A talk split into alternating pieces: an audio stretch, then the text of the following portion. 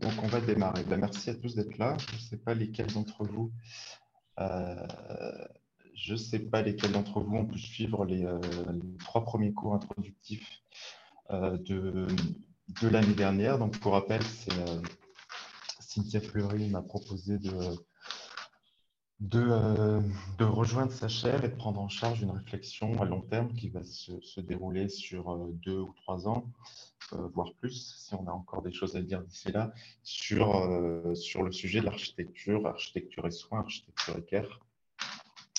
Euh, donc c'est quelque chose, voilà, c'est quelque chose. Donc c'est un point de vue d'architecte. Je suis architecte et chercheur avec des, des liens très, très quotidiens avec la pratique de la philosophie pour essayer de, penser l'architecture. Il y a eu trois cours, euh, cours l'année dernière. Je vais, euh, je vais rappeler très rapidement les, euh, les, grandes idées, les grandes hypothèses qu'on a, qu'on a esquissées l'année dernière.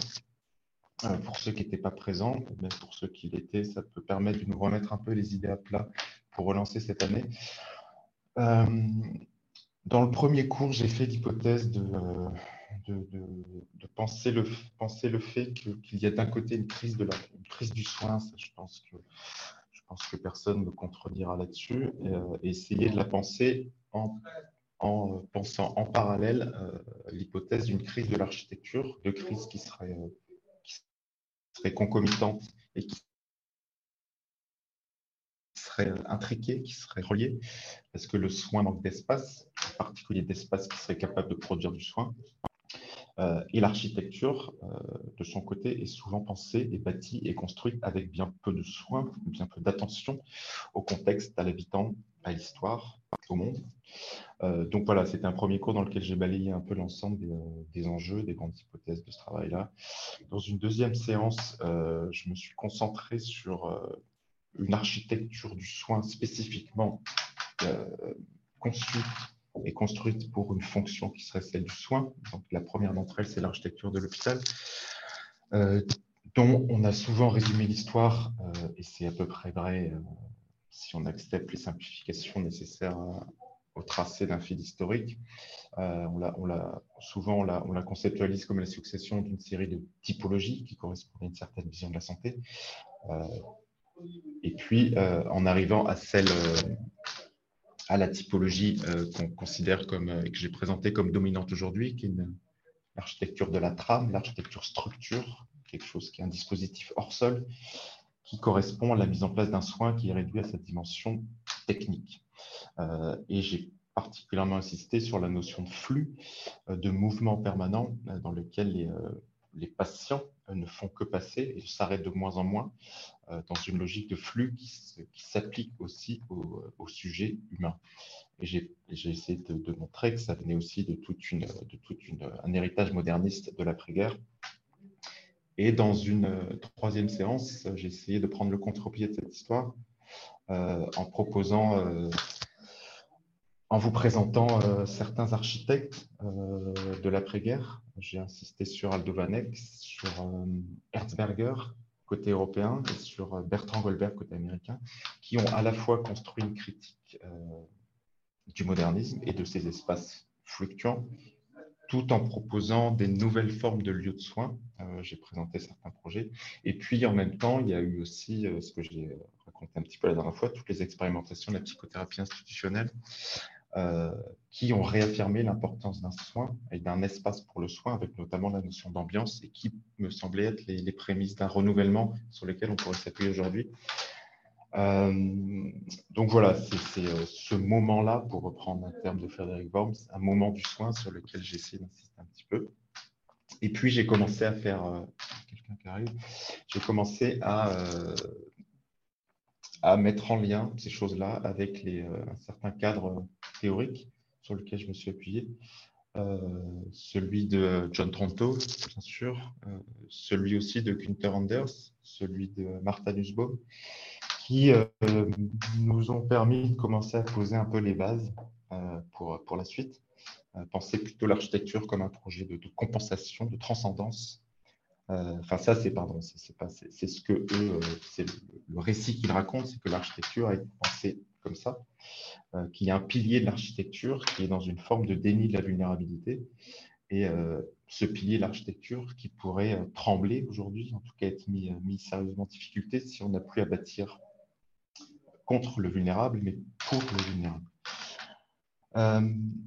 les objectifs de cette, de cette année qui démarre, donc ça va être de creuser, de creuser en fait une double question euh, qui est solidaire, qui est intriquée, qui est d'une part l'architecture pour le soin, d'autre part le soin pour l'architecture.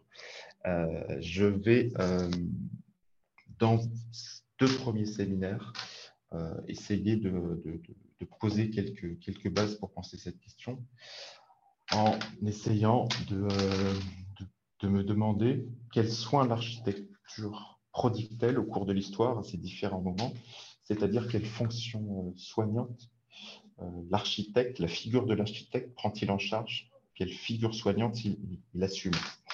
Et essayer de montrer qu'il y a deux schémas qui coexistent, en fait, qui, sont, qui avancent en parallèle, même s'ils ont leurs contradictions. Euh, J'en ai déjà un petit peu parlé l'année dernière, mais là, je vais essayer d'être un peu plus précis.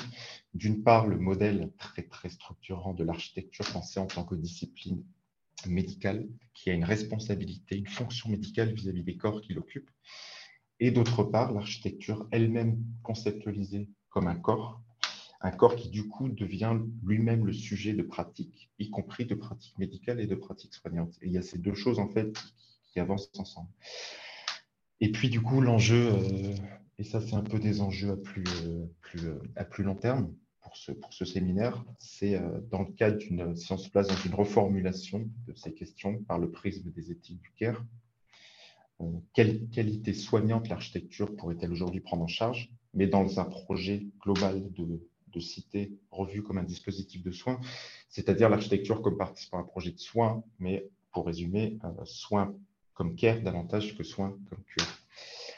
Euh, et puis, je, euh, tout ça, cette réflexion sur le long cours va être euh, interrompue, croisée, enrichie par des, des, problématiques contemporaines très concrètes qui, j'espère, vont pouvoir un peu augmenter notre réflexion pour un peu servir de cas d'étude. et là, je vais m'appuyer sur un certain nombre de personnalités extérieures pour penser la question notamment de la vieillesse et de la dépendance, pour le, question pour laquelle on voit notamment la question euh, très importante du retour, entre guillemets, vers le domicile comme lieu de soin, comme architecture du soin. Euh, on essaiera de parler un peu plus, enfin on essaiera, on fera même, de, de, la santé mentale, en revenant un peu plus longuement sur, sur les, enseignements de la psychothérapie institutionnelle et en nous appuyant un peu sur l'expérience de, de l'Adamant à Paris, un hôpital de jour euh, flottant, qui euh, poursuit, qui renouvelle les pratiques de la thérapie sociale. Et puis aussi, on, essaiera de voir, d'identifier des démarches qu'on peut considérer comme relevant du CARE dans le domaine de l'architecture hospitalière.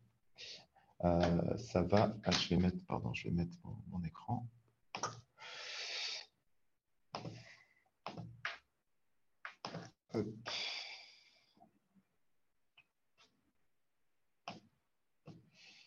quelqu'un peut me signifier qu'on le voit, ce serait sympa. Ok, merci. Euh, j'espère que du coup, je vois toujours les gens éventuellement qui vont rentrer, sinon tant pis pour eux. Euh, donc voilà, ça c'est l'intitulé de ce premier cours, La cité, une orthopédie. Euh, et avant de rentrer dedans, donc vous présenter un petit peu le programme de cette année qui va certainement un petit peu bouger.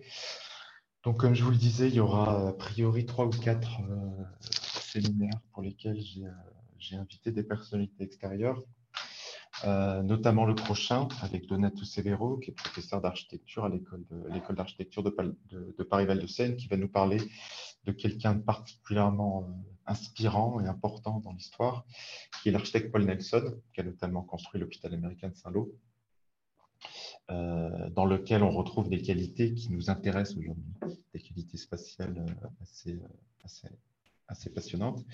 Euh, dans le séminaire 6, il y aura huit séminaires cette année, je vais un petit peu insister sur, dans la continuité du cours d'aujourd'hui sur les relations entre architecture et médecine, comme deux disciplines qui ont des liens très, très précis et très intimes dans leur fonction.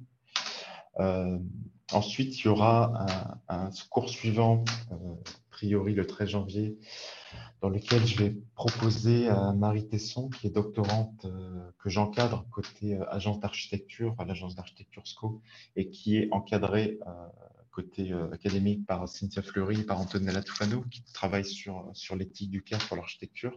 Elle va nous présenter ses premiers résultats. Euh, un cours suivant dans lequel je vais un petit peu euh, continuer euh, la construction d'un raisonnement sur la notion de corps, qui s'applique à la fois au corps biologique et au corps architectural. Et dans, cette, dans cette, ce rapprochement métaphorique de l'architecture en tant que corps, il y, a, il y, a, plein de choses qui nous intéressent. un cours qui suivra sur la question de la vieillesse et de la dépendance. A priori, il y aura aussi un invité ainsi qu'un cours sur la santé mentale, et puis un sujet que j'ai euh, abordé déjà dans les, dans les, premiers cours, qui était consacré à des nouveaux, euh, ce qu'on pourrait considérer déjà comme des nouveaux paradigmes de ce que peut être une pensée de l'espace aujourd'hui, euh, si on se met dans, le cadre du CARE, qui nous parlerait de, notions de maintenance, de notions d'entretien, de notions de réparation, et j'aimerais faire un petit peu la généalogie de ces, ces actions-là dans la profession de l'architecte. Voilà un petit peu le programme ambitieux de cette année.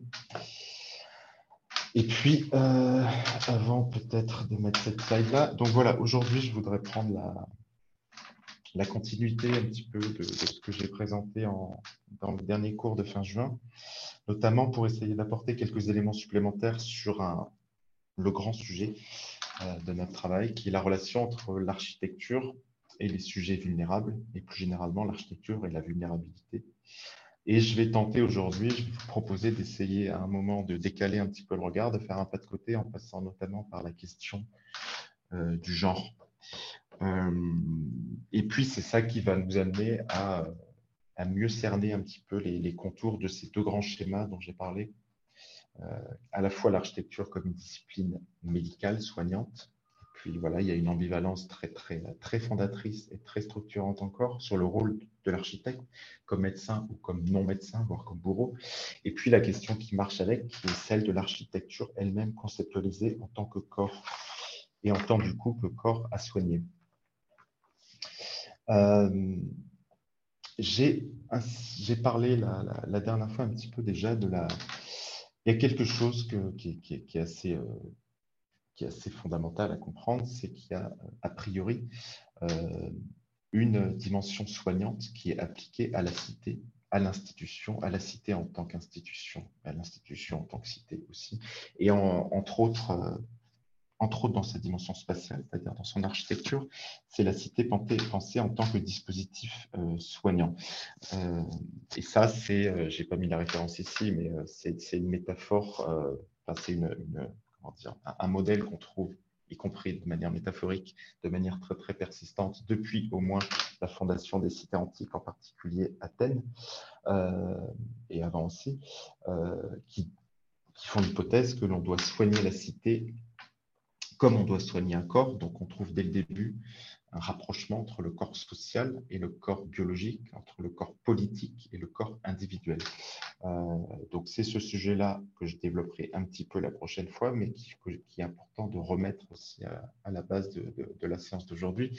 Là-dessus, je n'ai pas mis la référence, mais euh, Didier Fassin, par exemple, a beaucoup travaillé là-dessus, notamment dans un, dans un, livre un peu ancien, euh, L'espace politique de la santé, qui est paru en 96, dans lequel il raconte le rapport fondateur entre médecine et cité, entre médecine et politique, notamment via les influences réciproques entre Hippocrate, qui est un, peu l'un des, des, fondateurs, euh, l'un des grands fondateurs de, de, la pensée occidentale de la médecine, et Thucydide, qui est un petit peu son équivalent architectural.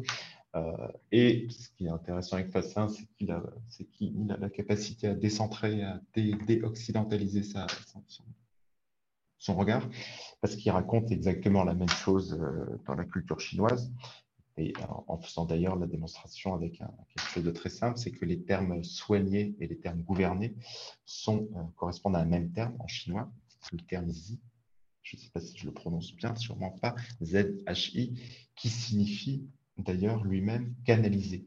Euh, donc soigner comme gouverner, c'est canaliser euh, des fluides, euh, qu'ils soient urbains ou corporel. Et donc, on retrouve cette idée de flux qui est déjà, déjà là à, la base de l'histoire. Et puis, donc, ce que j'ai un petit peu commencé à, raconter la dernière fois, c'est l'idée de, de repartir de, l'une des grandes hypothèses guerre, c'est de dire que ça passe par une forme de, reconnaissance euh, de, la vulnérabilité, qu'il serait plus quelque chose qu'il faudrait euh, mettre à l'écart, invisibiliser, mais quelque chose qu'il faudrait d'une certaine manière accepter, avec toute la complexité évidemment euh, de ce que ça implique. On en a parlé un petit peu la dernière fois. J'en ai parlé avec, avec je regarde juste s'il n'y a pas des gens qui passent, qui arrivent. Ah bah si. S'il y a des gens qui arrivent, je ne les vois pas. Ça, c'est pas très pratique. Si vous, vous voyez des gens qui rentrent que moi, je ne vois pas avec mon écran, vous me le dites. Euh, c'est bien ce que je craignais. Excusez-moi. Euh, donc voilà, euh, on a, je me suis appuyé là-dessus sur la notion d'obsolescence chez Anders, sur l'analyse que fait Martha Nussbaum des, des penseurs antiques, aussi sur John Tronto. Je me suis un petit peu appuyé aussi sur euh, Judith Butler et sur Marie Garot, qui donnent une dimension plus explicitement politique à la vulnérabilité. Et puis déjà, euh, j'ai commencé à me demander ce que ça pouvait impliquer pour l'architecture quand on cherche, à, reconnaître sa vulnérabilité et à faire avec.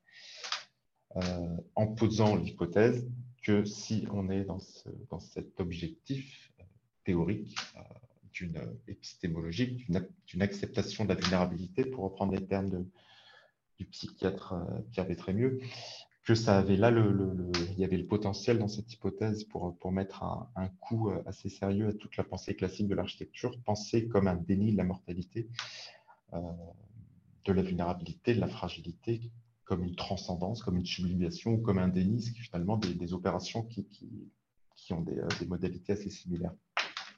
Et puis d'ailleurs, j'ai aussi euh, rapporté déjà l'apport de, de, de d'Alexander Mitscherlich dans les années 60, qui, a été important parce qu'il a montré que le déni du trauma, il parlait lui euh, des épisodes de reconstruction des villes détruites par la guerre, euh, les épisodes de reconstruction qui font comme si rien ne s'était passé, était, euh, était le point de départ de toute la dimension néfaste de l'architecture moderniste de la reconstruction. Et puis, j'ai montré en parallèle le travail d'Aldo Vanek à Amsterdam, qui a cherché précisément à, euh, garder une trace du trauma, et pour lui, ça passait par une non-architecture. Alors, et donc, voilà, aujourd'hui, ce qui m'intéresserait, c'est évidemment de ne pas en rester là et d'essayer malgré tout, parce que c'est impératif, de quand même trouver des qualités soignantes en architecture, mais qui ne seraient pas de cet ordre-là. Et donc, ce que je vous propose aujourd'hui, c'est de, compléter un petit peu ce que j'ai dit la dernière fois, d'essayer de, se faire une, base théorique, philosophique, pour euh, consolider un, propos plus solide sur euh, cette prise en charge de la vulnérabilité qui, en fait prend une dimension existentielle qui devient la condition même du, projet humain. Euh, par exemple, ça, on, peut, penser à Lévinas là-dessus, euh, de, voilà, de, balayer un peu un certain nombre d'auteurs que je vous propose de mettre à, la base de la construction de, de, mon raisonnement pour l'année qui vient. Donc, il y aura Sloterdijk, euh, il y aura euh, Ellul, Jacques Ellul, il y aura Ortega y Gasset. Je vais revenir un petit peu sur Anders et Nussbaum. Et puis, pour aborder plus, plus spécifiquement la question du genre et la question de la femme, je vais m'appuyer un peu sur Nicole Leroux, sur Marcel Détienne, ainsi que sur euh, Laila Raïd. Ok, personne n'est là. Bon, cette fois, je continue. Euh, donc, Sloterdijk, je vous ai parlé un tout petit peu de ce très, très, très beau livre euh, de Sloterdijk qui s'appelle euh, Tu dois changer ta vie, qui est paru en 2009. Donc, le sujet, le grand sujet de, de dans ce livre, c'est la notion de système immunitaire, puisqu'il fait l'hypothèse de l'homo immunologicus dès son, introduction. Donc, il pose d'emblée la, la, question de l'équilibre, de la dialectique entre immunité et communauté et il fait l'hypothèse qu'il doit exister d'autres systèmes euh, immunitaires, d'autres que celui individuel et biologique, ce qu'il appelle des systèmes complémentaires, visant à traiter, je l'ai inscrit dans la, visant à traiter la blessure par anticipation. Donc des systèmes qui, dépassent l'échelle de l'individu. Et en particulier, le système qui, militaire qui m'intéresse, c'est celui constitué par les pratiques symboliques psycho-immunologiques, je vous laisse lire, à l'aide desquelles les hommes sont depuis toujours parvenus à maîtriser plus ou moins bien la vulnérabilité que leur vaut le destin sous forme d'anticipation imaginaire et d'armements mentaux. Euh, et l'hypothèse que j'aimerais vous proposer, c'est de est-ce que l'architecture peut être pensable dans ce cadre-là? Est-ce qu'elle peut être l'une de ces pratiques symboliques, l'un de ces armements mentaux qui visent à maîtriser ou à compenser ou à sublimer ou à transcender, c'est les différentes nuances que j'ai portées euh, en juin, la fragilité, euh, la fragilité de l'individu. Ce qui signifie, si on fait cette hypothèse, qu'il y a une hypothèse induite derrière, qui est que l'architecture sera pensée dans le système de Sloterdijk comme une anthropotechnique, c'est-à-dire comme un, outil, je le cite, pour optimiser le statut immunitaire, cosmique et social face à de vagues risques pour la vie et de certitude aiguë face à la mort.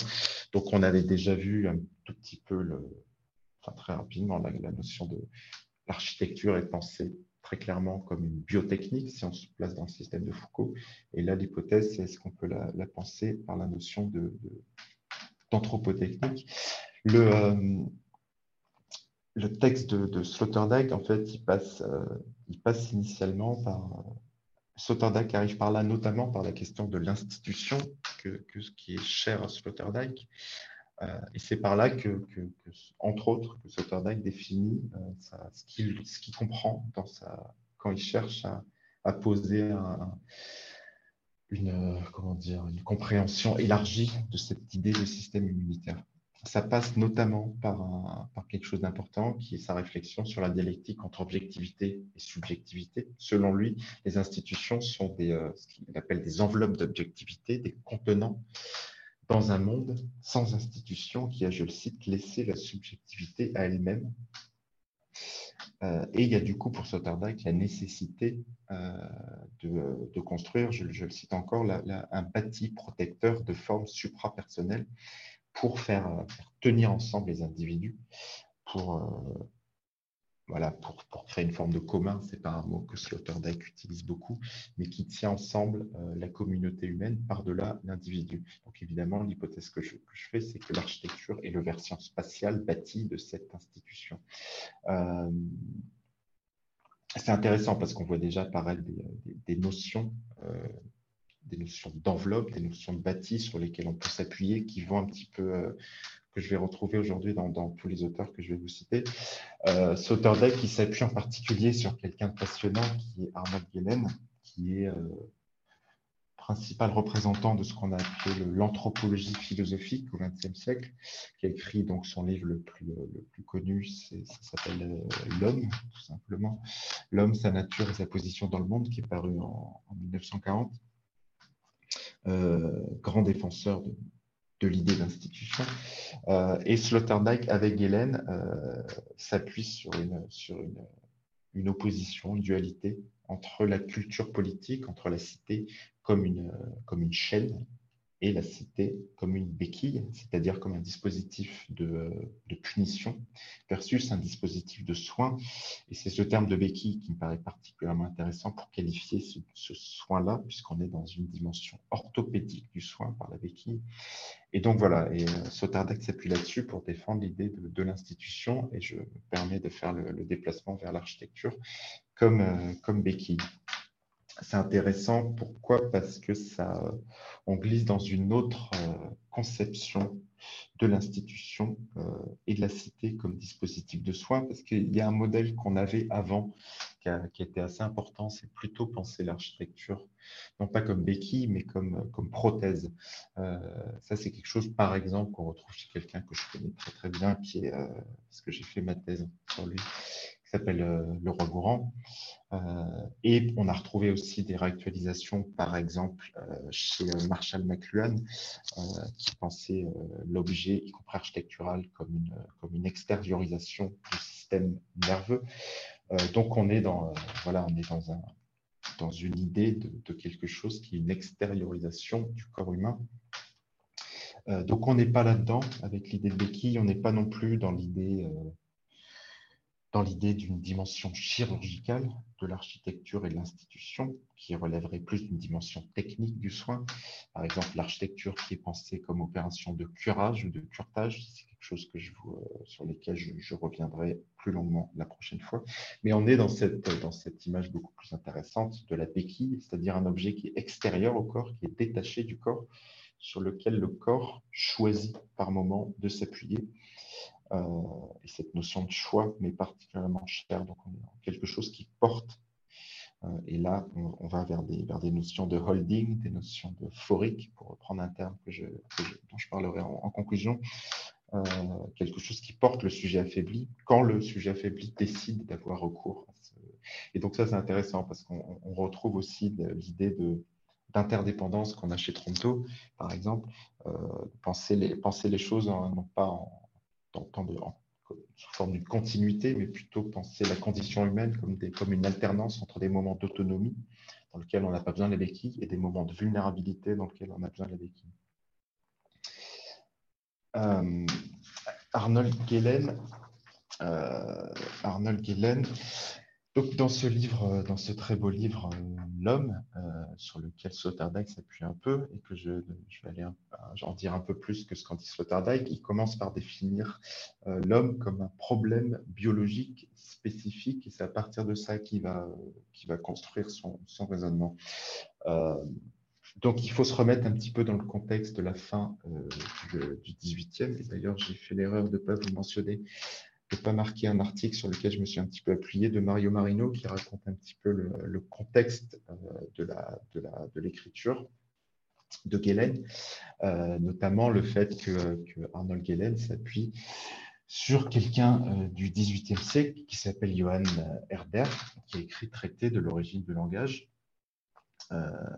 et grâce à, par exemple, à la lecture de Mario Marino, dans un article que je n'ai pas noté, donc, qui s'appelle L'anthropologie de la créature déficiente, que vous pouvez trouver euh, gratuitement en ligne sur Internet. Euh, donc, il rappelle le contexte, notamment la, présence imposante de Schopenhauer, euh, qui raconte cette idée selon laquelle l'animal est parfaitement adapté à son milieu de vie. Il y a comme une espèce d'harmonie, de, symbiose entre l'animal et son milieu euh, et sa manière d'habiter le monde.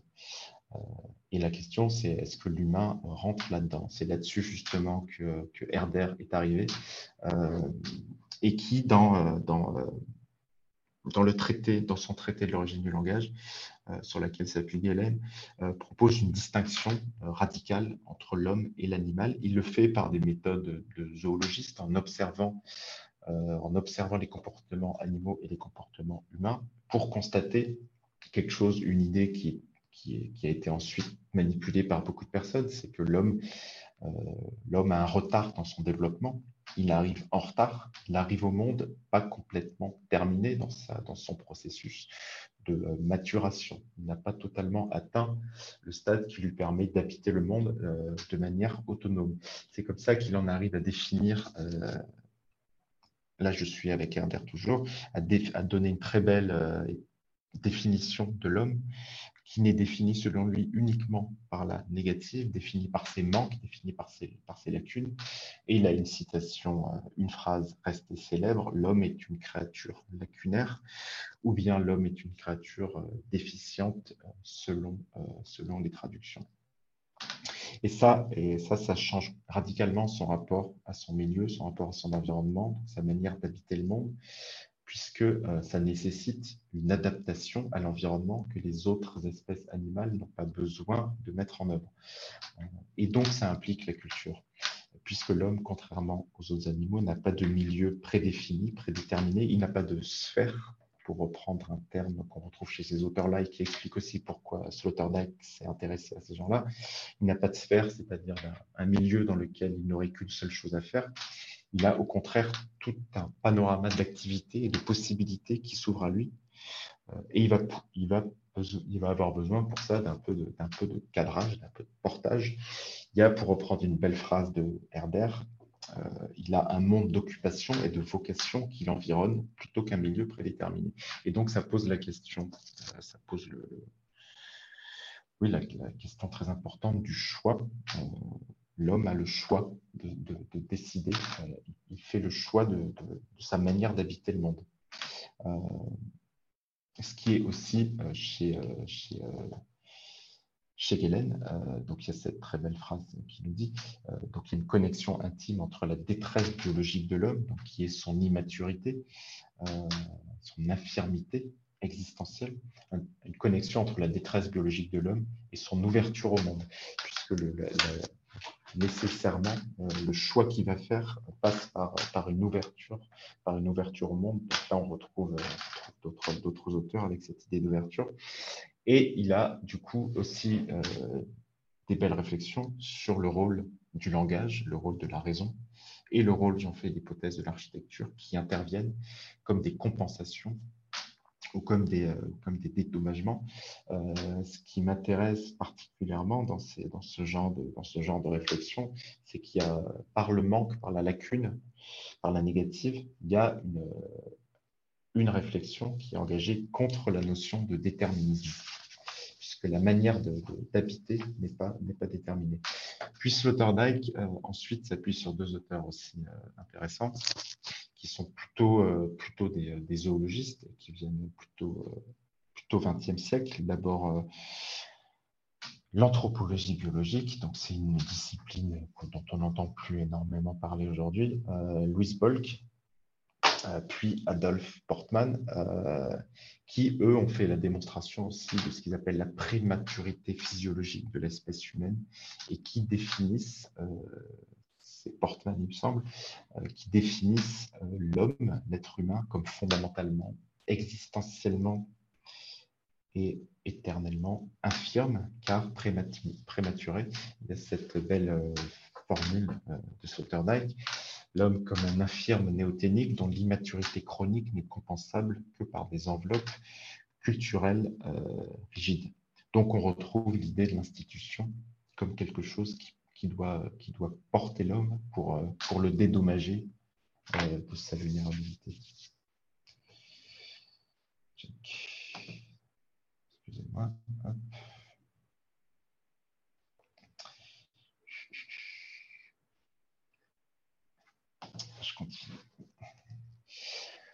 il y a une autre personne qui m'intéresse beaucoup euh, pour essayer d'appuyer un peu cette idée, de, se construire comme ça un premier, premier corpus.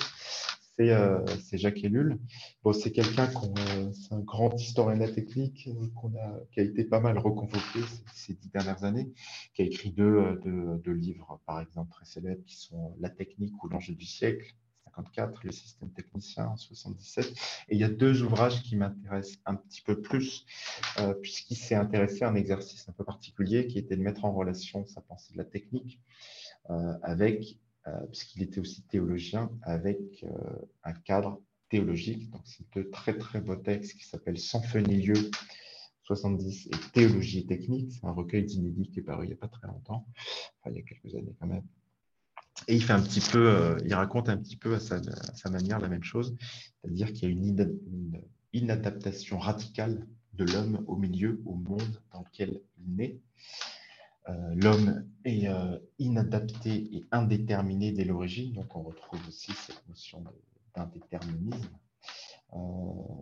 et c'est cette fragilité qui lui permet d'habiter le monde comme il le souhaite et de choisir comment il va l'habiter. Donc on retrouve ce, lien entre, entre, une immaturité, une fragilité et la possibilité du choix, c'est-à-dire la possibilité du politique, la possibilité de la communauté et la possibilité euh, de la ville.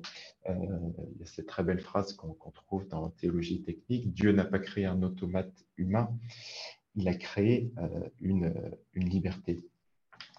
Et puis, il y a quelque chose qui est important chez Lul et qui était déjà un petit peu là chez les autres avant, c'est la notion d'artificialité qu'il faut comprendre comme euh, euh, qu'il faut comprendre dans la, dans la, manière dont Ellul euh, formule ces notions-là, naturelles et artificielles. En fait, c'est des sujets qui sont importants parce que c'est une question qui est très architecturale, le débat entre, euh, naturel et culturel. L'architecture se pose la question depuis, depuis longuement, et c'est une question qui est très discutée aujourd'hui euh, dans, la, la, théorie architecturale. Euh, selon Ellul, le naturel, c'est ce qui permet une adaptation au milieu, mais une adaptation donc de l'animal qui est nécessairement synonyme de soumission et de déterminisme. Donc l'animal a une vie naturelle uniquement parce qu'il n'a le choix et parce qu'il n'a pas d'autre capacité à choisir une autre euh, manière de vivre. Au contraire, euh, l'humain est posé par Ellul comme une créature fondamentalement artificielle, car dotée de liberté. Donc évidemment, avec des auteurs comme ça, euh, inutile de dire que les auteurs que j'ai choisis sont assez éloignés des, idées contemporaines, notamment dans l'anthropologie, qui travaille plutôt à une, à une déconstruction de l'opposition entre nature et culture et entre nature et artifice. Euh, et puis, il le fait surtout, il élu surtout, c'est les qui intéressant de livre-là, parce qu'il le fait à partir de lectures de la Genèse, euh, dans laquelle il raconte le schéma fondateur de la première ville par le premier bâtisseur, qui est Cain, qui est euh, d'abord sédentaire, puis condamné au nomadisme suite au meurtre de son frère Abel. Et c'est à ce moment-là aussi qu'il décide de fabriquer la ville, et, et insiste beaucoup là-dessus, avec sa lecture de la, Genèse, c'est que la forme de la ville est un choix fait par une créature qui est dotée de, liberté. Donc la ville et l'architecture, par un espèce de, transfert, sont euh, des, objets fondamentalement artificiels parce que l'homme lui-même euh, l'est. Donc il y a un transfert d'artificialité euh, de l'homme vers le milieu bâti, à la différence de, par exemple, si vous vous souvenez de la lecture d'Anders, qui lui opposait radicalement l'humain et sa production, et il faisait même de cette opposition la base même du problème.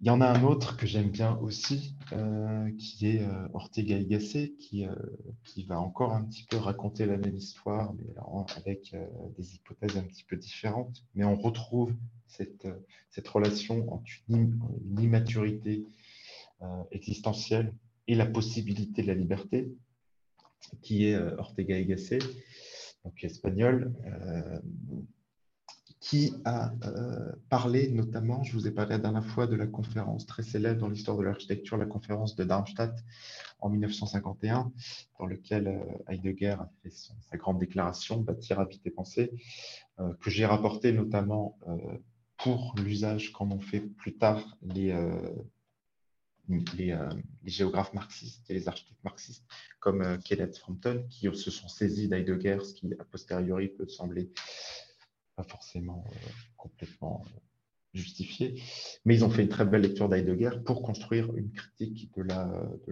l'architecture la, de néolibérale et de l'architecture du flux. il se trouve qu'Ortega y Gasset était le second philosophe star de l'événement de Darmstadt. Il a, Heidegger a parlé le matin et Ortega Gasset a parlé l'après-midi, si je ne dis pas de bêtises. Et c'est quelque chose, c'est un discours qu'on retrouve dans, dans, un tout petit texte qui s'appelle Le mythe de l'homme derrière la technique, qui est, qui est disponible chez Alia. Euh, lui aussi revient à sa manière sur la notion de choix qui caractérise l'humain, en faisant une très belle, très belle analyse, analyse, analyse pardon, étymologique. L'humain est euh, sélecteur euh, c'est-à-dire il élit, il élit au sens qu'il choisit, c'est-à-dire qu'il est élégant euh, parce qu'il doit faire des choix, et notamment il doit faire des choix pour habiter. Et puis, je le cite, parce qu'il doit faire des choix, il doit devenir libre.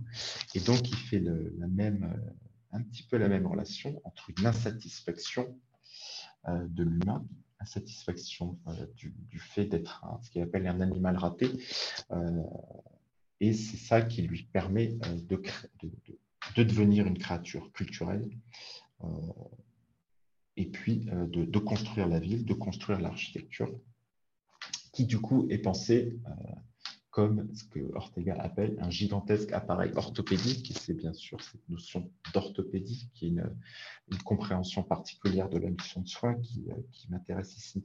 Donc on, voilà, le, le, ratage, le malaise, pour parler comme Günther Anders, permet la construction de la ville. Euh, qui sont en fait pour Ortega y Gasset, euh, ils sont pensés comme des moyens pour rendre le monde un peu plus adapté ou un peu moins inadapté à l'humain.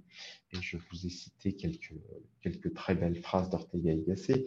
Euh, il n'est pas adapté au monde, par conséquent, il n'appartient pas au monde. Par conséquent, il a besoin d'un monde nouveau que ces messieurs autour de nous, puisqu'ils s'adressent à des architectes, souhaitent édifier et peut-être vont-ils y arriver peu à peu. Et une deuxième phrase un peu plus loin, qui je crois est la dernière phrase de sa, dans le dernier paragraphe de sa, conférence, l'architecture définie comme la construction d'un monde nouveau parce que le véritable, le monde ne nous va pas, parce que nous en sommes tombés malades.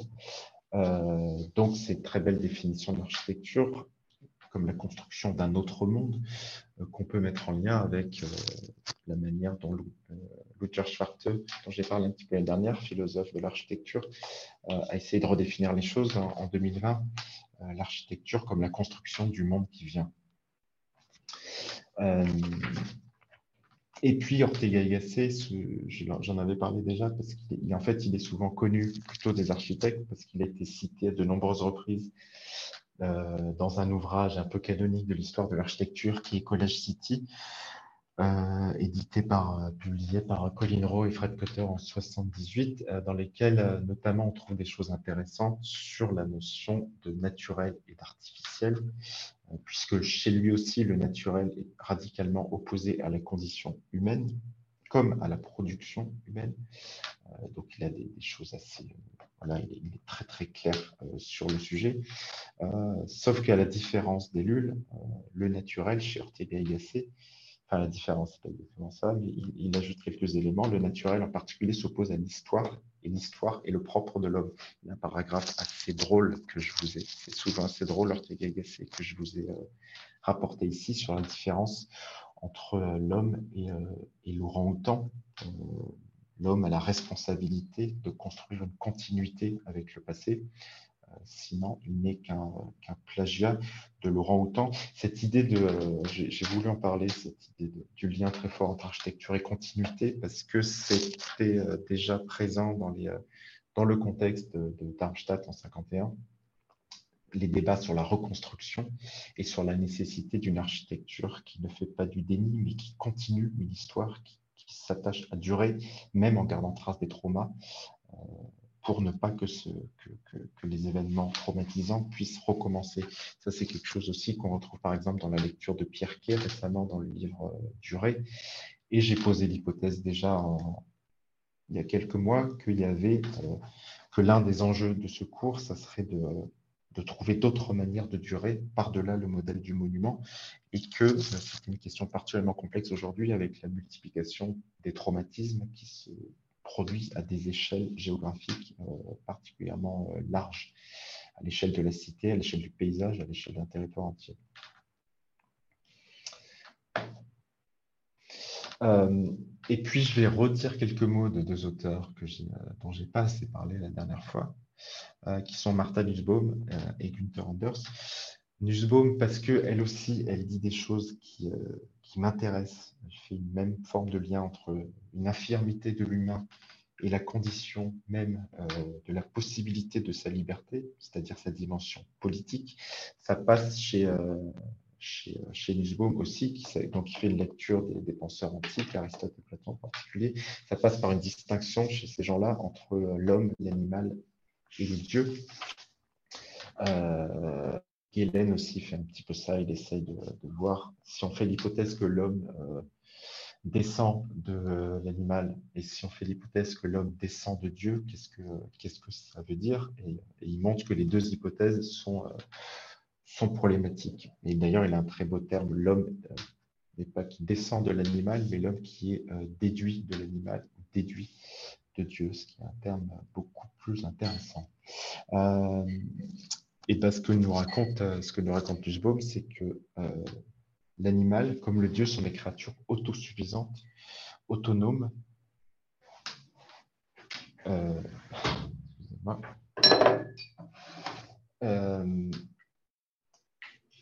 excusez-moi. Que, pardon, l'animal sont des créatures autosuffisantes, autonomes, et que par conséquent, ils sont nécessairement des créatures non politiques. Et par ailleurs, les dieux, parce qu'ils sont immortels, euh, sont jaloux de l'homme, à la fois de sa dépendance au groupe, c'est-à-dire de sa, de sa, dimension nécessairement politique, et de sa mortalité.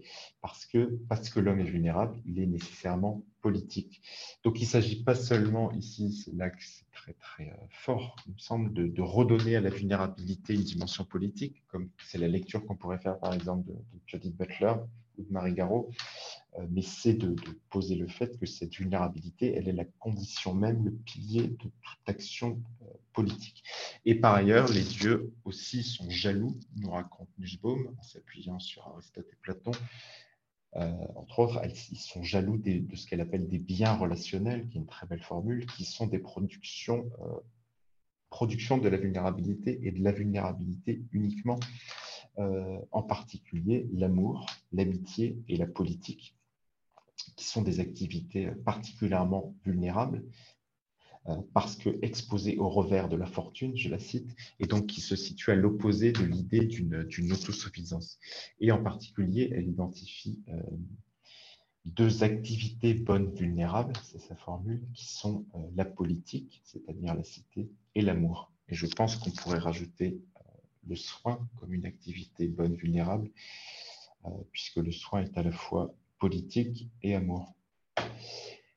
Et puis, euh, et puis, je redis quelques mots de Günther Anders, et puis ça va nous permettre de passer à une deuxième série d'auteurs.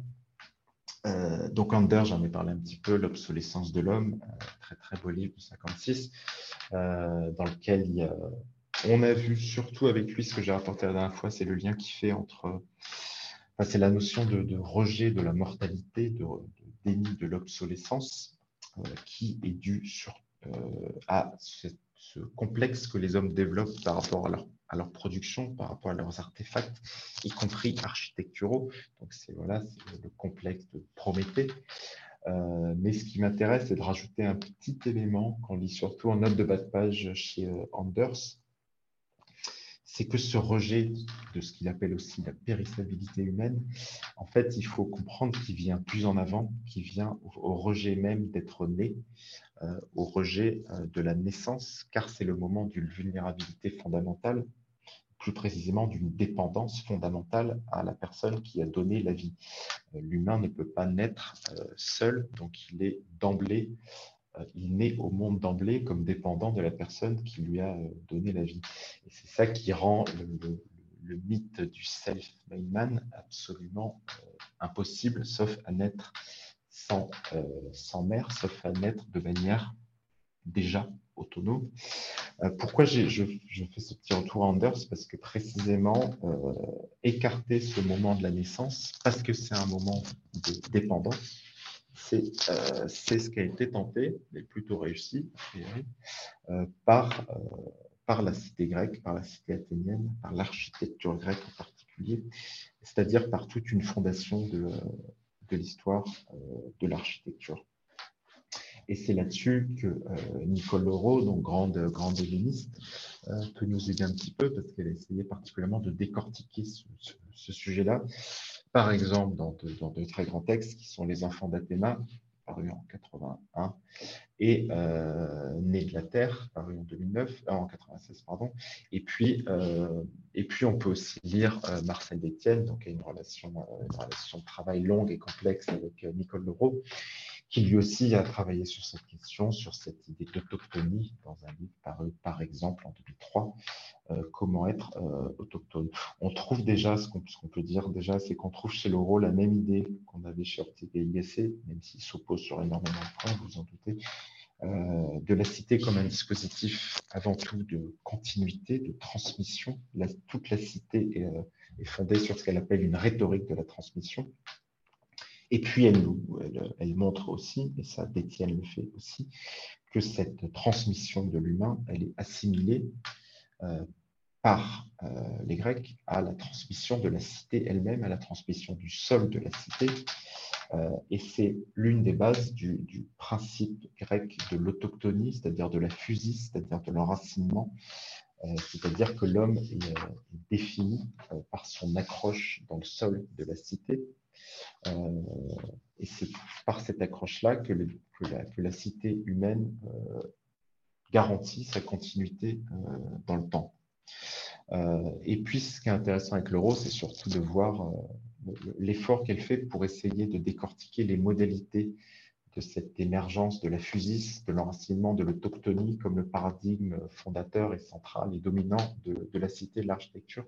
Elle le fait en revenant euh, sur l'épisode de la fondation d'Athènes, euh, en s'appuyant en particulier euh, sur, sur deux conflits mythologiques qui caractérisent la fondation d'Athènes, deux conflits qui impliquent Athéna.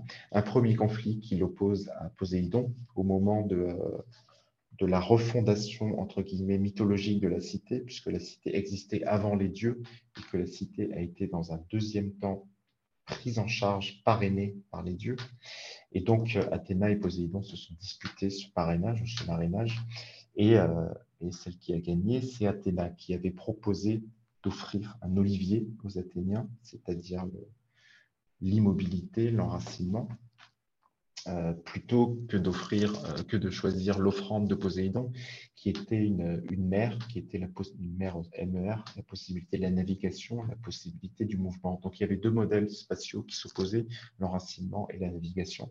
Et les Grecs ont choisi euh, l'enracinement et ont refusé, ce qui est important, l'autre le, l'autre modèle qui est celui du mouvement de la traversée.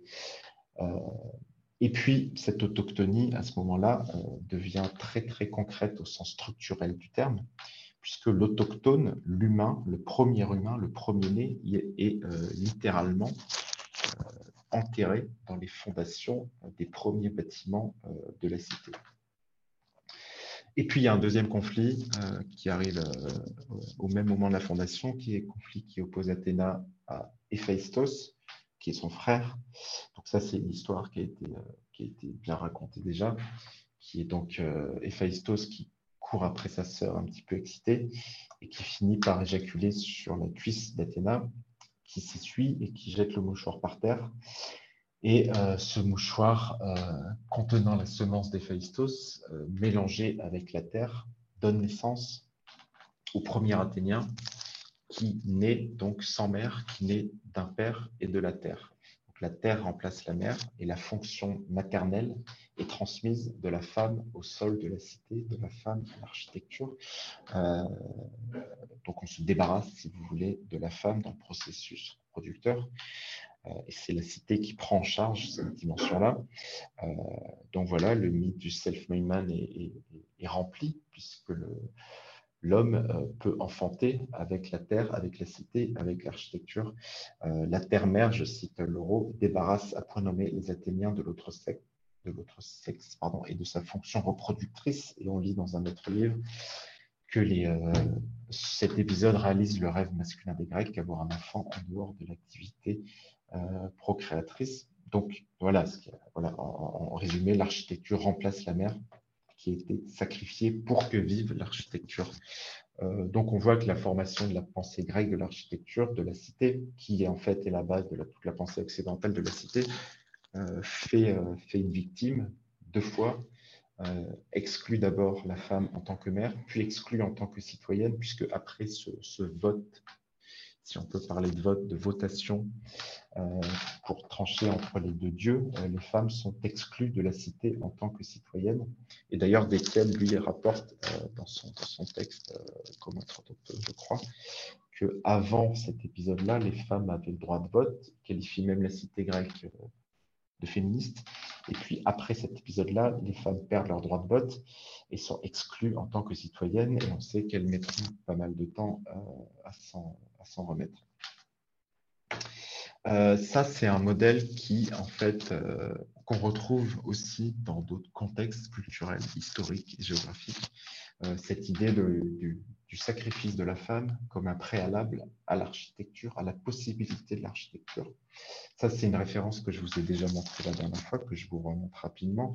Je vous encourage à, à, voir en ligne, si elle est toujours en ligne, j'espère, conférence d'Alina euh, Payne là-dessus, sur l'architecture euh, vivante, qui raconte notamment cette légende roumaine, euh, qui est une légende fondatrice de l'architecture en Roumanie, qui nécessite l'enterrement de la femme dans les fondations de l'Église pour que l'Église tienne debout.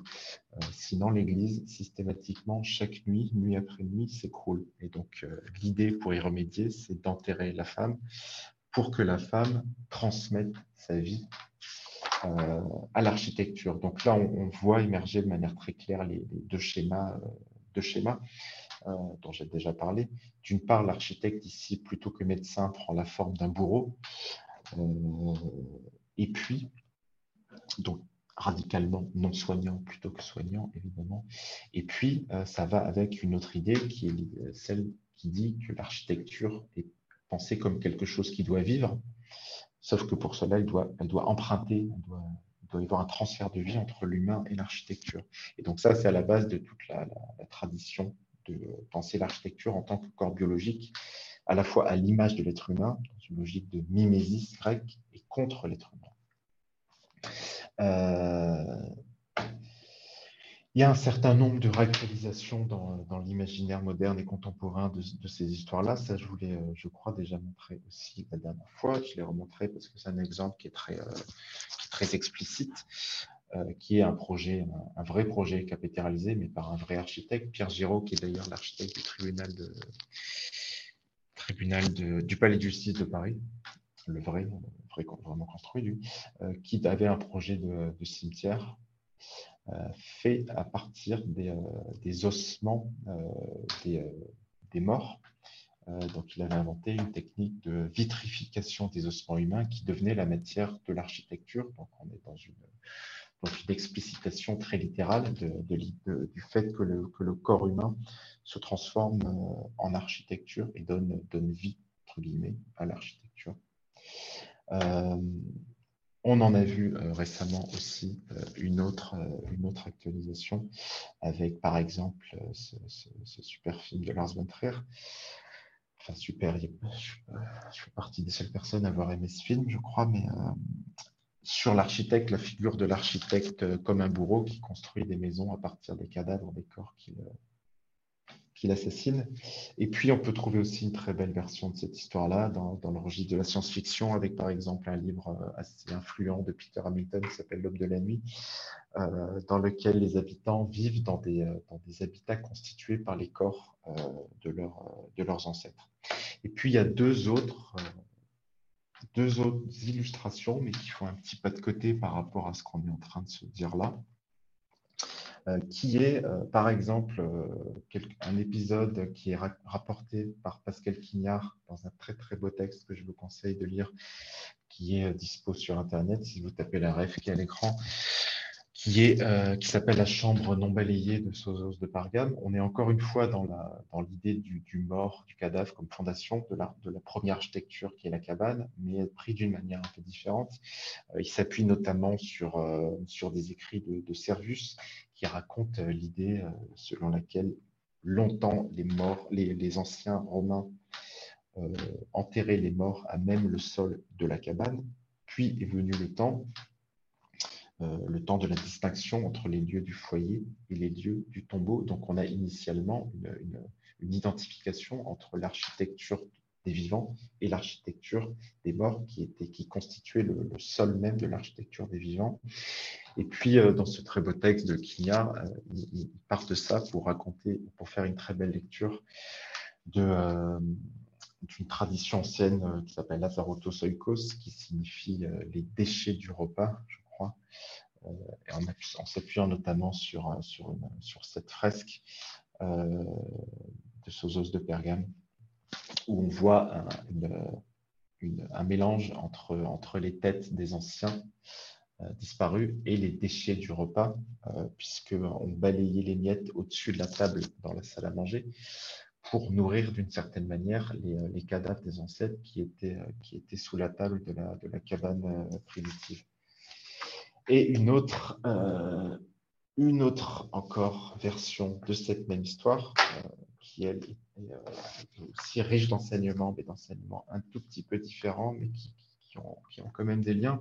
C'est un épisode qui est notamment euh, que j'ai piqué à, à Luther Schwarte, euh, donc euh, son livre, hein, je l'ai dit, je l'ai peut-être pas redit tout à l'heure, Philosophie de l'architecture, qui est paru en 2020. Très très beau livre.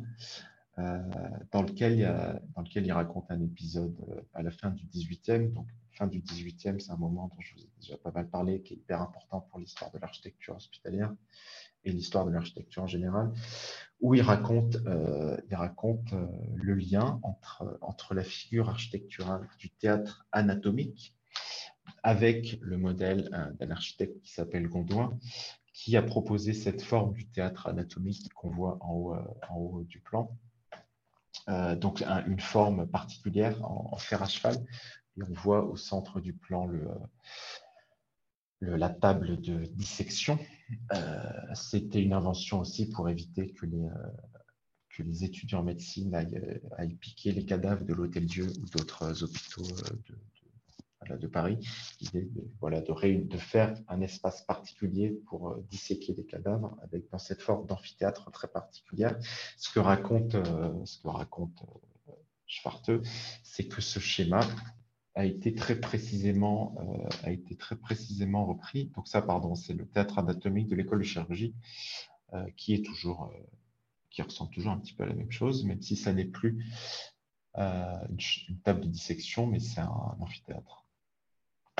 Euh, ce que raconte euh, Schwartz, c'est donc que ce modèle-là, euh, quelques années après, en fait, a été repris comme exact modèle par Molinos et Legrand, qui sont deux architectes qui ont eu beaucoup d'influence dans les années post-révolutionnaires, quand, il, quand il y a eu pas mal d'excitation pour imaginer des nouveaux bâtiments qui seraient des incarnations de ce que la société française était en train de devenir. Il y a eu énormément de projets à cette époque-là, y compris dans le domaine de la santé. Euh, eux euh, ont, proposé un, palais de la démocratie, donc qui contenait notamment euh, ce qu'on pourrait considérer comme une assemblée nationale, je crois que ça s'appelait comme ça d'ailleurs dans leur projet, donc la Chambre des députés. Ils ont repris le modèle du théâtre anatomique, donc ils ont explicitement et, volontairement emprunté au projet de Gondouin pour le théâtre anatomique de, de l'école chirurgie. Et ça, c'est des projets qui ont, euh, c'est une série de projets, il y en a d'autres qui ont accompagné un discours euh, resté célèbre de euh, Armand Kersin, un discours sur les monuments publics qu'il a donné au, Conseil de Paris en 1791. Et, puisque Kersin faisait partie de ceux qui essayaient de, donner corps à ces édifices qui représentatifs de la, société en train de se former. Euh, et puis, le même Kersin a été guillotiné quelques années après, puisqu'il s'est opposé à la mort du roi, à la mise à mort du roi. Euh, et puis, c'est ce modèle qui était retenu, contrairement à d'autres projets, puisque plein d'autres gens ont d'autres idées à ce moment-là, pour faire cette Assemblée nationale qui était le nouveau, euh, la nouvelle architecture de la démocratie c'est un petit peu anachronique de parler de démocratie, peut-être pour ce moment-là précis de l'histoire. Euh, et puis, euh, donc, ils ont repris ce modèle-là, qui a été ensuite repris pour la, pour la salle des séances de l'Assemblée nationale. Donc, donc en fait, cette chambre de dissection du cadavre est devenue le modèle architectural pour les lieux de l'institution démocratique moderne et contemporaine. Donc, on retrouve ce même lien entre, le cadavre qui, devient un peu le, fondement, la fondation, la centralité euh, de l'architecture et du bâtiment principal de l'architecture de la cité.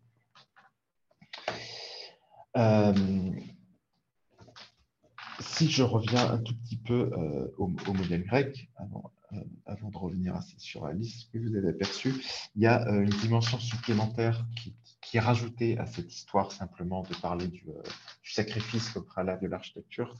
Euh, je l'ai déjà suggéré, mais Loro insiste beaucoup là-dessus. Euh, si la femme est exclue, et c'est là que l'histoire se complexifie, si la femme est exclue, le féminin, lui, reste. Euh, et c'est ce qu'elle explique elle-même.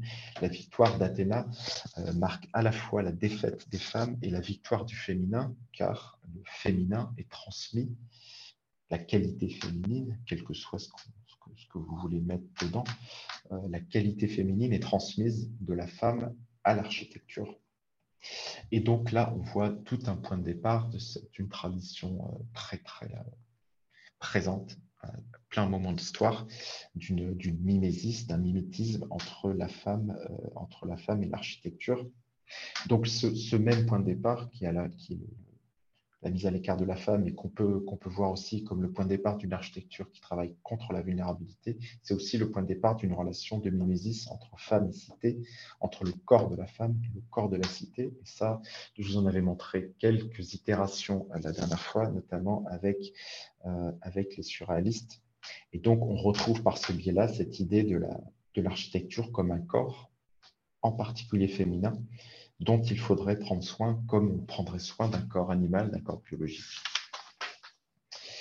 Et puis, euh, il y a une très belle lecture aussi sur ce sujet-là euh, que j'avais envie de partager avec vous, qui était celle de, celle de, Laila Raïd dans, euh, dans un petit texte, de, je n'ai pas noté le titre, Care et politique chez John Tronto, euh, très très belle et courte analyse de Toronto dans le, bouquin collectif dirigé par Pascal Molinier, Logier Pepperman. Qu'est-ce que le CARE euh, Donc euh, Laila Reid, qui est professeur de philosophie, qui spécialiste Wittgenstein en particulier, qui commence en, son texte en disant qu'il y a une forme de nécessité dans le déni de la condition humaine euh, donc ce déni dont on parle depuis le début, il a une forme de nécessité, il est nécessaire pour vivre. Et là, elle s'appuie notamment sur euh, Stanley Cavell. Euh, et c'est des choses qui peuvent rappeler d'ailleurs ce que disaient Tronto et Anders, sur le, fait qu'il ne faut surtout pas tomber dans le piège d'une valorisation de la faiblesse, qu'évidemment toutes les vulnérabilités ne sont pas bonnes. donc c'est un peu ce que dit Raid ici, dans ce fait qu'il y a aussi une forme de nécessité dans le fait de contrer certaines vulnérabilités. Euh, d'ailleurs, sur, euh, Stanley Cavell et la possibilité d'utiliser Stanley Cavell pour le CARE, euh, je vous renvoie au, Sandra Logier a, écrit plusieurs choses là-dessus qui sont très très intéressantes. et Laila Raid rajoute, et c'est là qu'elle aussi passe par la question du genre, que en revanche, le problème, l'injustice, si on peut se permettre ce terme, c'est que tout le monde n'a pas droit à ce déni nécessaire et en particulier, les femmes euh, n'ont pas droit à ce déni puisqu'elles sont construites comme le rappel vivant de cette vulnérabilité, tandis que les hommes peuvent s'offrir des échappées hors de la mortalité.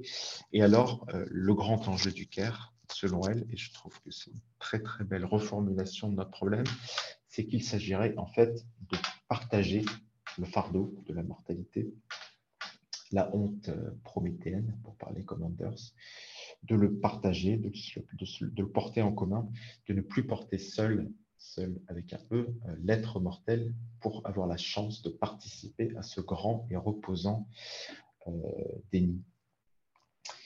Euh, mais on peut aussi voir les choses d'une autre manière et rapporter encore un petit, faire encore un petit pas de côté qui peut rendre le tableau un petit peu plus complexe et intéressant en revenant une, dernière fois à l'euro je crois que c'est la dernière fois, parce que ce qu'elle raconte aussi, c'est que si le modèle de la, de la naissance par la cité mère, euh, par la cité qui a remplacé la mère, et le modèle qui s'applique désormais aux citoyens masculins, les Grecs ont, été bien obligés d'inventer quelque chose pour, pour expliquer la manière dont les femmes viennent au monde. et c'est notamment Hésiode qui s'y est collé en posant l'idée que la femme est un objet produit, façonné, c'est un objet technique, comme les objets de Günther Anders. Euh, la femme ne naît pas, elle est produite par un geste artisanal, donc elle est comme une créature fondamentalement technique et artificielle. Donc on voit ici que le, modèle athénien organise la disparition de la mère, puis construit le mythe de la femme technique, de la femme machine, dont il y aura plusieurs versions ensuite dans l'histoire, en même temps qu'il construit l'idée de la femme citée si on n'accepte pas, on peut se demander si de notre point de vue, du coup, si on accepte ça, pardon, on peut se demander si de notre point de vue, du coup, on ne peut pas considérer aussi, en prenant le contre-pied de Raïd, du coup, si euh, cette condition-là euh, qu'on impose à la femme euh, ne pourrait pas être considérée comme un avantage concurrentiel, puisqu'au fait, dans cette version-là, elle, ne porte pas la mortalité, elle est débarrassée de la honte d'être né et d'être mortel. Et peut-être qu'on pourrait mettre en lien aussi, je ne vais pas le faire, mais, euh, je le suggère, avec euh, par exemple la figure du cyborg de Donna Haraway, qui fait partie de ces figures euh, littéraires contemporaines qui sont aujourd'hui très régulièrement convoquées comme aptes à incarner posé à la fondation d'un renouvellement, d'un décentrement de l'histoire. ces différents éléments sur, sur le parallèle entre femmes et vulnérabilité, sont, j'ai voulu aussi un peu insister là-dessus, euh, sur cette idée de, possibilité de repartir du genre aussi, euh, de poser, disons, la, vulnérabilité comme, une qualité féminine, puis la possibilité que je, j'esquisse à peine ici, de repartir de ça comme un biais méthodologique pour penser une architecture du cœur, c'est, euh, c'est intéressant parce qu'évidemment, pour ceux qui connaissent un peu les éthiques du cœur, ça rappelle la manière dont, euh, l'éthique du cœur a été euh, formée dans sa version anglo-saxonne des années 80-90, avec le, d'abord l'apport de euh, Gilligan qui, était, qui passait par la grille de lecture du genre, et puis le dépassement de cette grille de lecture ensuite par Tronto. et puis aussi, ce sont des choses qui, à nouveau, on, on pose quelques bases, mais cette fois mythologiques, pour le sujet de fond euh, qu'on a déjà pointé, qui était est-ce que l'architecte, au fond, fondamentalement, est un médecin qui soigne l'habitant ou est-ce qu'en fait, il est un bourreau qui enterre sa victime pour pouvoir faire tenir ses bâtiments? Donc, euh, on a une espèce de dialectique radicale entre une dimension soignante ou une dimension, au contraire, euh, nécropolitique, pour parler comme MB de, de l'architecture. Euh, et puis pour euh, compléter aujourd'hui, euh, pour compléter aujourd'hui cette lecture, j'avais envie aussi de rapporter, de rapporter deux, de reformulation de, toute cette, de tout ce récit-là, qui nous permettent de compléter un petit peu le, tableau, il me semble. D'une part, une reformulation de qui, est apparu dans les dernières décennies, où en fait la logique a été un petit peu, la logique que je raconte a été un petit peu poussée à bout. Euh, et c'est, je vous propose à nouveau retenter le, croisement de nos réflexions avec le champ euh, de la culture numérique, des humanités numériques ou des inhumanités numériques. Vous allez voir.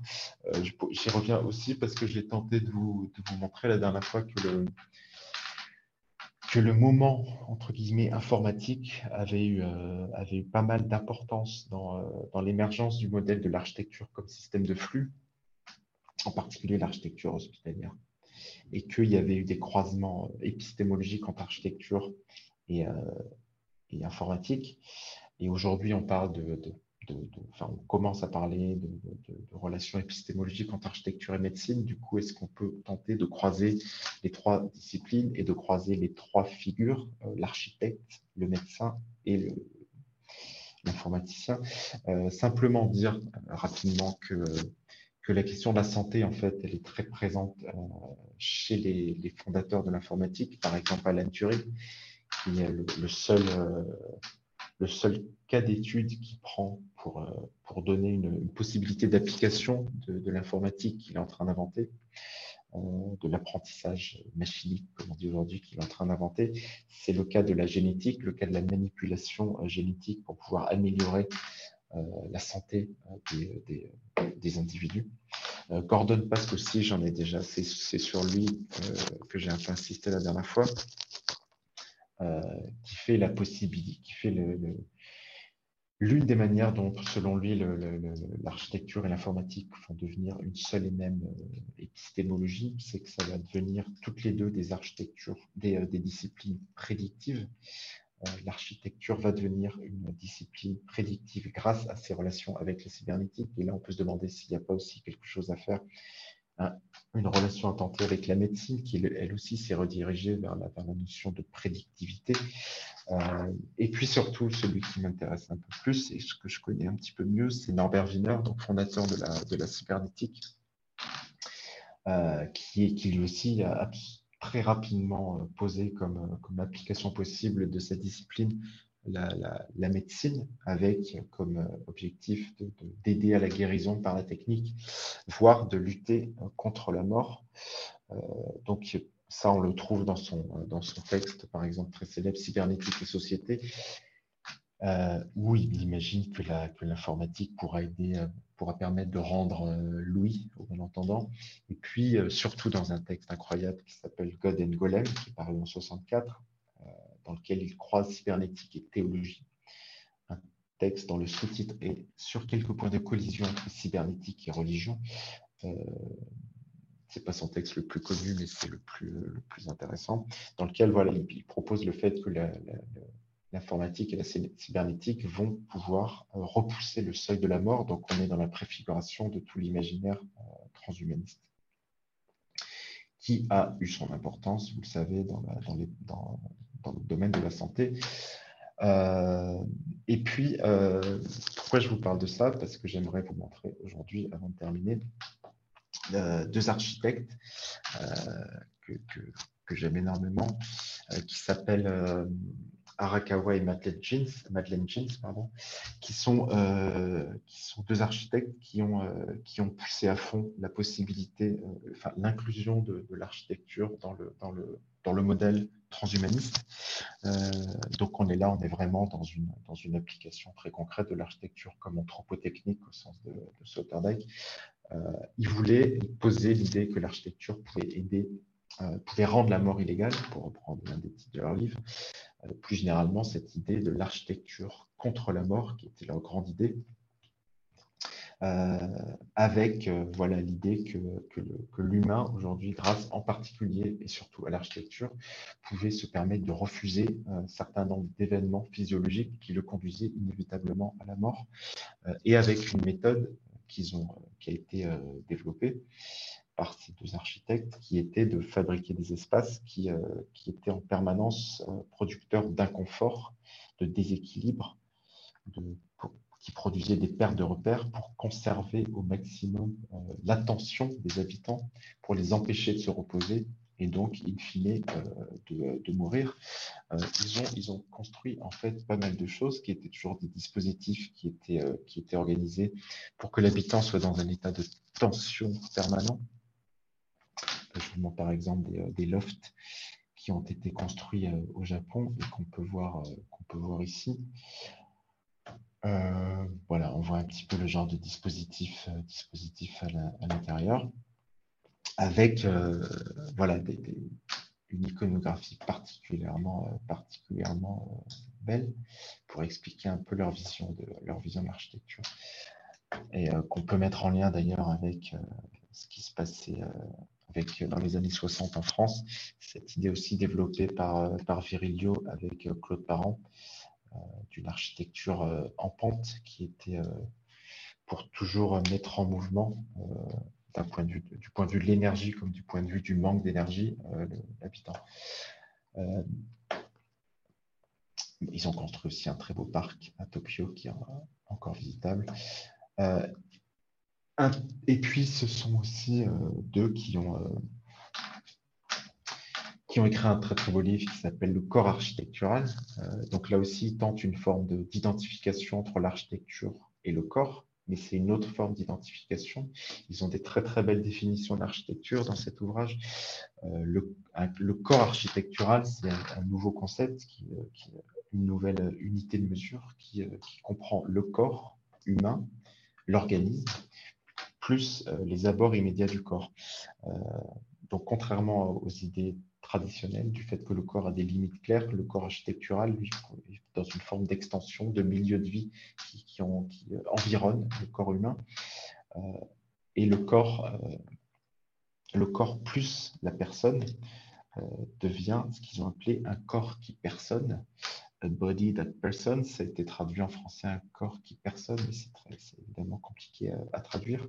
Euh, le corps devient personne par un processus. être personne, c'est un, processus, c'est pas, un point de départ. Le corps devient personne par un processus qui est un processus radicalement et fondamentalement architectural. Euh, le corps est un site euh, et l'activité constitue constituante du corps, c'est une activité fondamentalement architecturale. Autrement dit, le corps architecture euh, son milieu.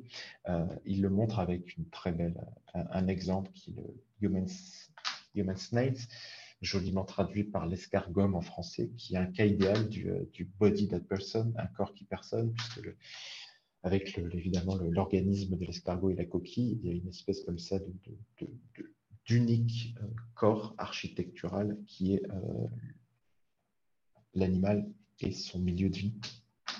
Et c'est à partir de ça qu'ils veulent, veulent essayer de repenser aussi la, relation de l'humain à son milieu. ils ont une très belle définition de l'architecture à partir de ça. a tentative constructing towards a holding in place, ce qui particulièrement remarquable, c'est cette notion de holding. Donc, à nouveau, on parle de, de tenir, on parle de holding. Holding, c'est un terme évidemment qui est fondateur pour, pour fondateur de sa, de conception de l'environnement, en particulier l'environnement euh, de la mer. Mais aussi, euh, retour à Wiener, euh, qui fait aussi l'hypothèse qui malheureusement est très actuelle d'une certaine manière, c'est que si si les hommes vivent tous euh, éternellement, euh, le grand sujet qui va devoir se poser, c'est le fait que le médecin, la, mission du médecin va devoir, euh, va devoir se déplacer pour choisir les corps qui méritent de vivre.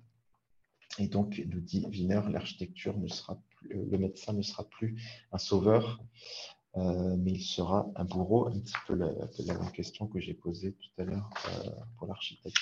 Je vais juste finir, et puis le reste, je ferai la prochaine fois, sur une autre, euh, juste une autre formulation précisément de cette question. Est-ce que l'architecte, est-ce qu'on peut déplacer cette dialectique sauveur versus bourreau vers l'architecte? C'est une question qui est très, très, explicitement, en fait, hein, abordée par Foucault dans un, euh, dans texte très court et assez important pour moi en tout cas, qui s'appelle Espace, Espace, Savoir et Pouvoir, qui est paru en 82, dans lequel il est interrogé par un journaliste sur, euh, sur l'architecture.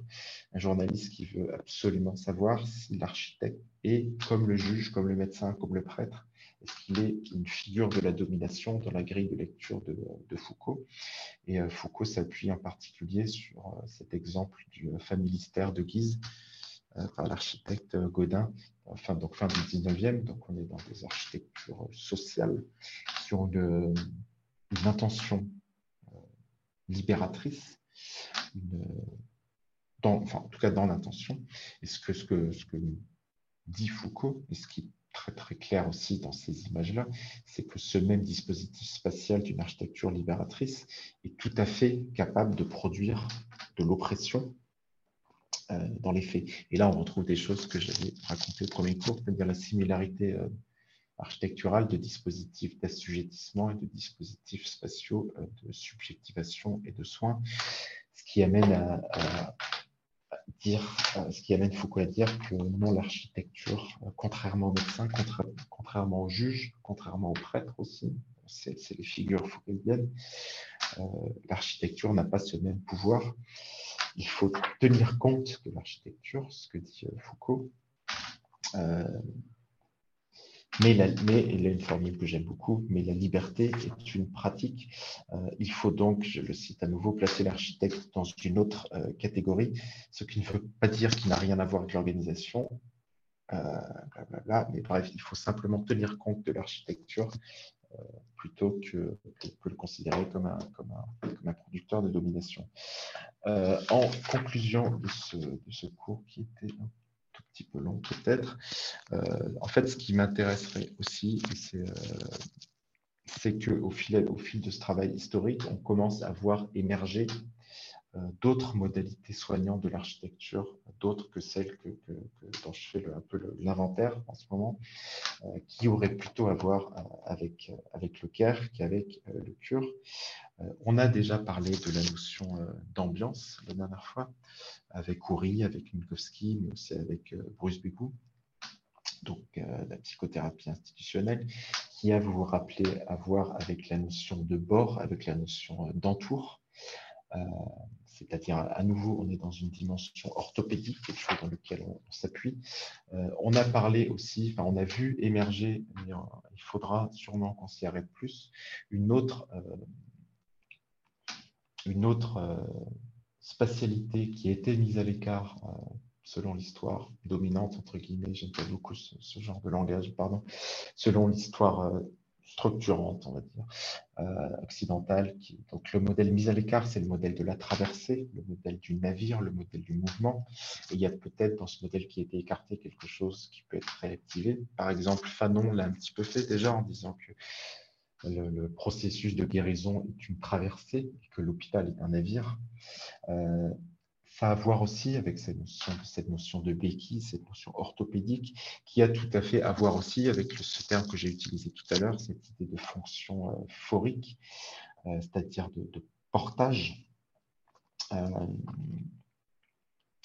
Euh, qui, cette fonction phorique, donc qui est un terme de, de, euh, qui produit, proposition de traduction par, par Pierre Deslions du concept de holding chez Winnicott, et que euh, Pierre Deslions, mais déjà Winnicott avec lui, voulait proposer de déplacer vers la mer et l'environnement de la mère avec son enfant vers l'institution Est-ce qu'il y a un holding institutionnel et architectural? Est-ce que du coup, ça serait là d'ailleurs la bonne mimésis à trouver entre la mère et l'architecture? C'est d'essayer de penser le déplacement de la fonction du, portage, du holding, la fonction phorique donc. Et euh, Cynthia euh, Fleury a d'ailleurs suggéré déjà, enfin elle, va le faire dans un texte qui paraîtra dans quelques mois, qui avait avec cette, cette idée de fonction phorique peut-être un, une notion euh, dont les architectes pourraient euh, s'emparer, une nouvelle manière de produire du soin par euh, l'architecture. Et puis aussi, ce que, j'ai esquissé très rapidement dans l'un des premiers cours, c'est la notion de bord chez Deligny, dont je parlerai un petit peu plus longuement, peut-être une prochaine fois, parce que là, il est un petit peu tard, cette notion d'habiter le bord qui renvoie encore à nouveau à cette idée de, de, dispositif dans l'espace sur lequel l'habitant, par exemple les enfants autistes qu'a observé, qu observé Deligny dans les Cévennes, des dispositifs spatiaux sur lesquels les habitants peuvent aller s'appuyer quand ils font le choix d'aller s'appuyer euh, dans ces endroits-là. Donc, c'est toute cette idée d'habiter par la, par la tangence et, de, ces, très, ces très beaux termes de, de, de lignes, de chevêtres aussi, qui sont des lieux dans lesquels euh, on observe par la cartographie euh, l'existence de, de, points communs dans l'espace. et puis ça, je vous en parlerai la prochaine fois, parce que vous devez en avoir un petit peu marre aujourd'hui. voilà. Et puis, sur ce, je vous laisse discuter un petit peu. J'espère que ce n'était pas trop long aujourd'hui.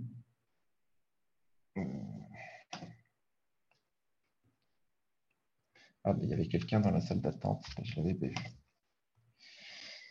Il faudra qu'on résolve ce, problème. Voilà, si, si quelqu'un veut réagir à ce, cette voilà, c'était une proposition euh, de constitution d'une base euh, d'auteurs, d'idées, à partir desquelles je vous propose de m'appuyer pour, euh, pour cette nouvelle année.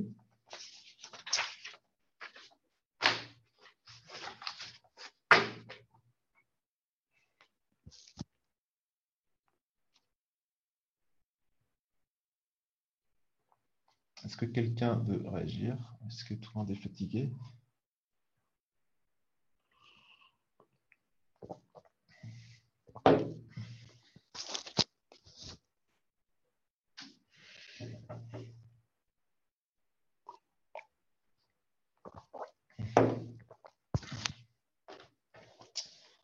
Je vous donne encore une minute, sinon on coupe.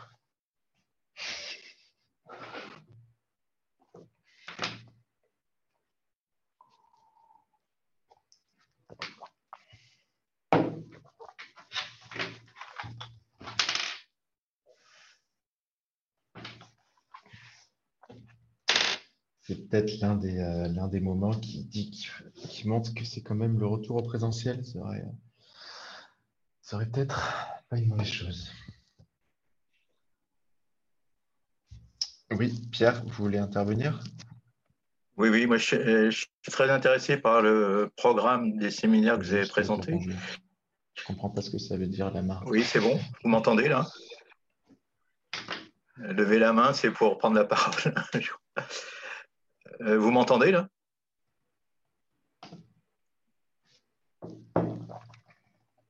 Est-ce que vous m'entendez?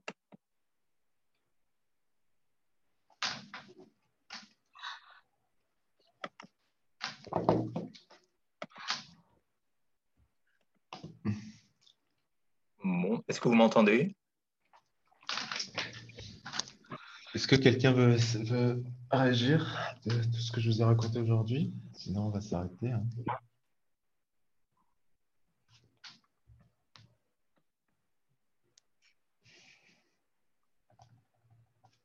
J'ai demandé la parole, mais je ne sais pas si vous m'entendez.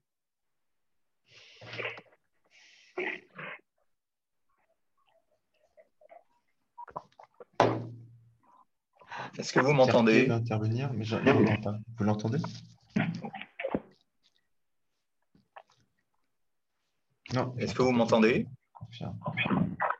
Ah bon? Ouais, je pense que euh, vous n'entendez pas. Alors, je ne sais pas. Ah Pourtant, le micro fonctionne. Je pas du tout. que c'est moi qui ai un problème.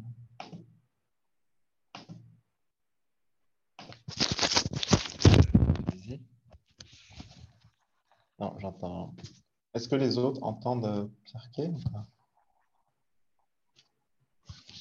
Ah, mince, c'est moi donc. Là, c'est bon? Bah, Désolé, j'entends, je vous entends pas. Bon, je ne sais pas. Bon, on va revenir au présentiel. Hein. C'est ça.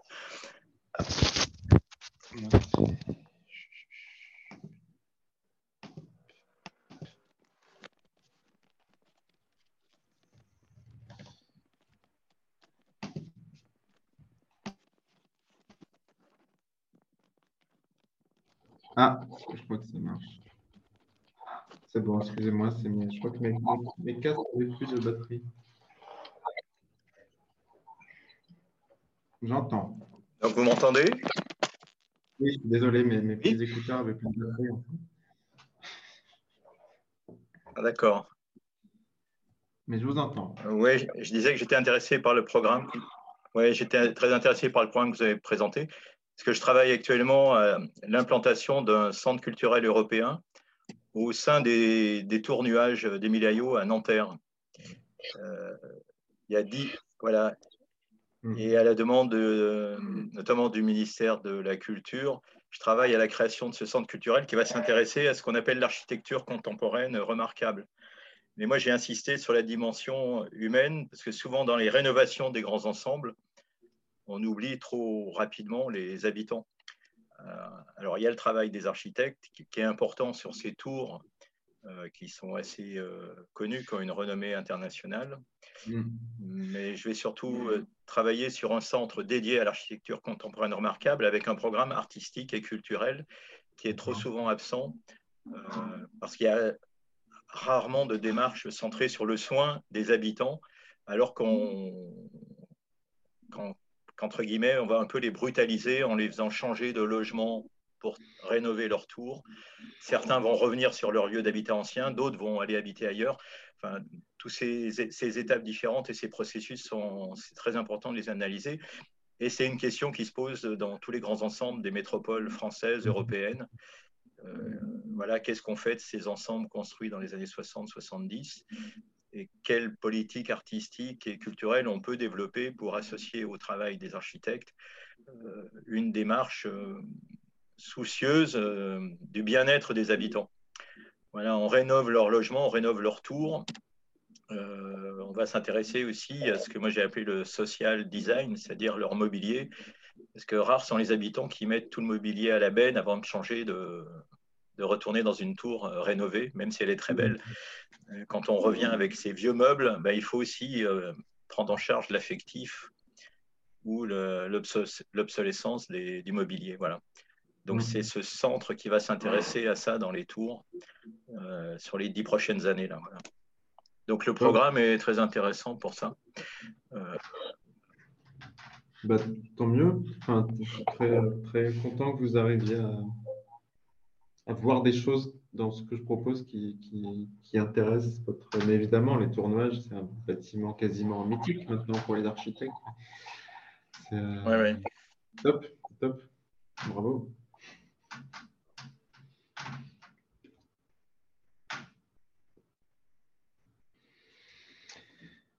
Est-ce qu'il y a d'autres réactions parmi les,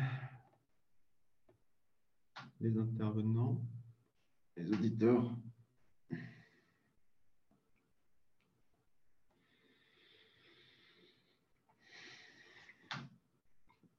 Non mais sinon, je vous propose d'en rester là.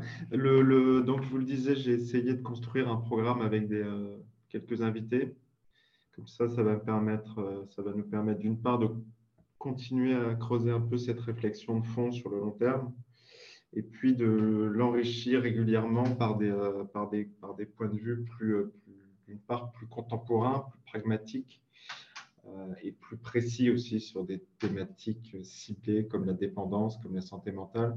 Donc, j'ai essayé de construire comme ça quelque chose en équilibre euh, en espérant que ça, que ça, fonctionne bien. Et donc, la prochaine fois, on aura une, euh, une lecture d'un architecte passionnant qui est Paul Nelson, qui a fait des très très belles choses, hein, des très très beaux établissements hospitaliers en France, euh, voilà, avec Donato Severo, donc j'aurai le, plaisir de, vous présenter la prochaine fois. Qui, euh, ça va être passionnant et ça va être bien de, frotter un peu tout ce qu'on raconte à, une démarche architecturale très précise, très incarnée. Voilà, donc ça sera la prochaine fois. Je n'ai pas, pas la date en tête, mais elle était affichée. C'est le 21 octobre et on vous tiendra au courant des conditions euh, de, conditions de la session, en espérant qu'il n'y ait plus de passe sanitaire d'ici là. Euh, sinon, on s'adaptera. Euh, je vous remercie.